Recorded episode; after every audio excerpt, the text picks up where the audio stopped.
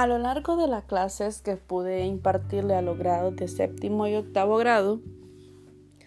tuve unas eh, metodologías muy bonitas que fueron ya la lectura de la participación, que no estar solo una la maestra dando la clase, sino que ellos participen, que den lectura, que aprendan también a desenvolverse tanto en exposiciones como en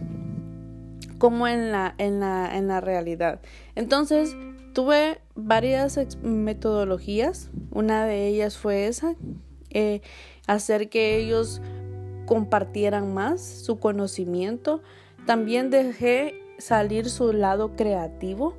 Creo que es una parte muy bonita de, conocer a los estudiantes de su forma creativa que ellos eh, dan a conocer según los trabajos, álbumes, eh, resúmenes, entre otros. Y por ello también estrategias de, de, de visitas al centro educativo para conocernos, para crear un ambiente más, más bonito, que ellos puedan compartir conmigo, que ellos puedan conocerme en persona, no solo por un medio de una pantalla. También una metodología que es lo que fueron las pruebas educativas, ellos lo sintieron algo muy, muy difícil pero con el forme iba pasando, pues ellos lograron entender, lograron aprender y así incluyeron otro conocimiento más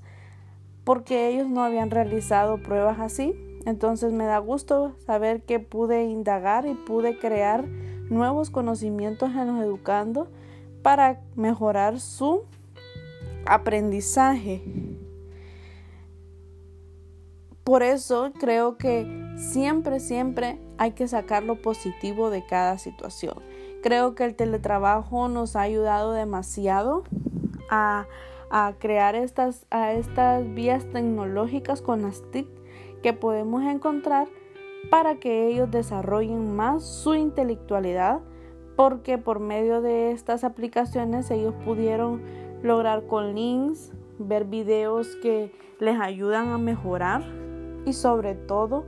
ellos pudieron contaron con el apoyo mío y de sus padres, también de la maestra titular que les ayudó siempre cuando